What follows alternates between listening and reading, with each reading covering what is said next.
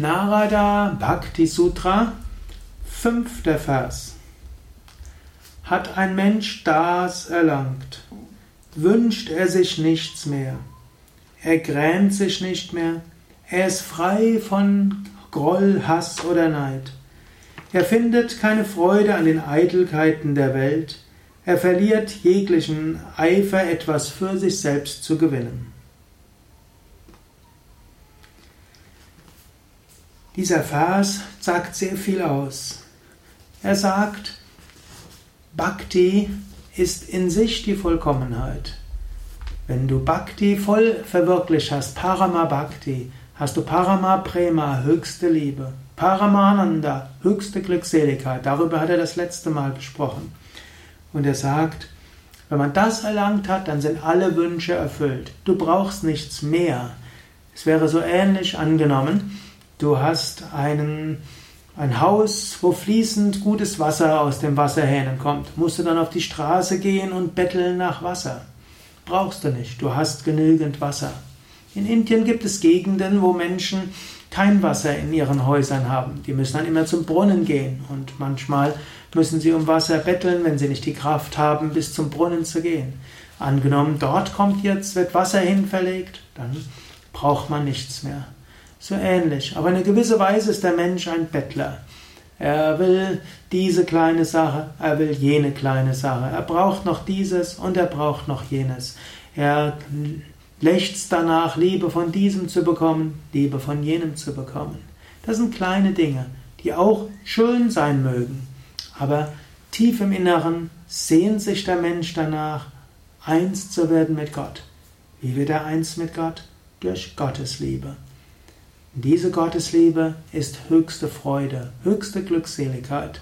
Und wenn du die erlangt hast, dann brauchst du keine anderen Wünsche mehr. Es wird weiter so sein, dass der Körper seine Wünsche hat. Du wirst auch wieder Appetit bekommen, um was zu essen. Du wirst, es wird dir auch Freude bereiten, mit anderen zu sprechen. Du wirst deinen Körper kleiden wollen und so weiter. All das hat auch ein Bhakta. Es gibt ja große Gottverwirklichte wie Swami Shivananda, wie Swami Vishnudevananda, die hatten auch noch ihre kleinen Wünsche. Aber im Grunde genommen, diese Wünsche waren wie lila Spiel. Sie wussten, ich brauche nichts für mich. Und ihr ganzes Streben war auch nicht mehr danach gerichtet, irgendwas für sich selbst zu bekommen. Der Körper braucht was, um gesund zu sein. Die Psyche braucht ein bisschen was, um gesund zu sein. Aber sie hatten große und unendliche Liebe und Hingabe zum Göttlichen. Und aus dieser Liebe und Hingabe zum Göttlichen heraus haben sie gedient, gedient und gedient, gegeben, gegeben und gegeben. Daher hat ein Mensch das, diese höchste Liebe und Freiheit erlangt, dann wünscht er sich nichts mehr. Er grämt sich nicht mehr, egal was passiert oder nicht passiert. Er braucht keine Trauer mehr zu haben. Er ist frei von Abneigung, Groll oder Hass, frei von Neid. Wen könnte man beneiden? Man hat alles.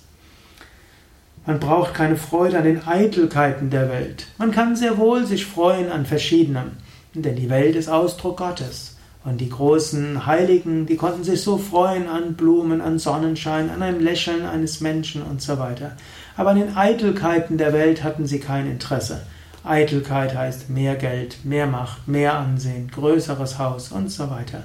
Das sind alles Eitelkeiten. Die braucht man nicht. Gottes Liebe, die braucht man. Wenn man sie hat, braucht man nichts anderes. Daher sagt er auch, man verliert jeglichen Eifer, etwas für sich selbst zu gewinnen. Man weiß, ich bin mit Gott verbunden, ich bin eins mit Gott. Letztlich gibt mir Gott alles. Eventuell muss ich etwas tun für diesen, dass dieser Körper hat, was er braucht.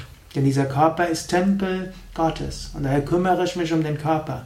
Aber ich selbst brauche nichts, denn alles ist Gott und ich bin eins mit Gott. Ja, soweit für heute die heutige, der heutige Kommentar zum Bhakti Sutra von Narada. Die weiteren Verse werde ich schrittweise kommentieren. Es sind insgesamt 84 Verse, sodass es also mindestens 84 Folgen gibt dieser Kommentarserie zum Bhakti Sutra, auch als Teil der Yoga Vidya täglichen Inspirationen.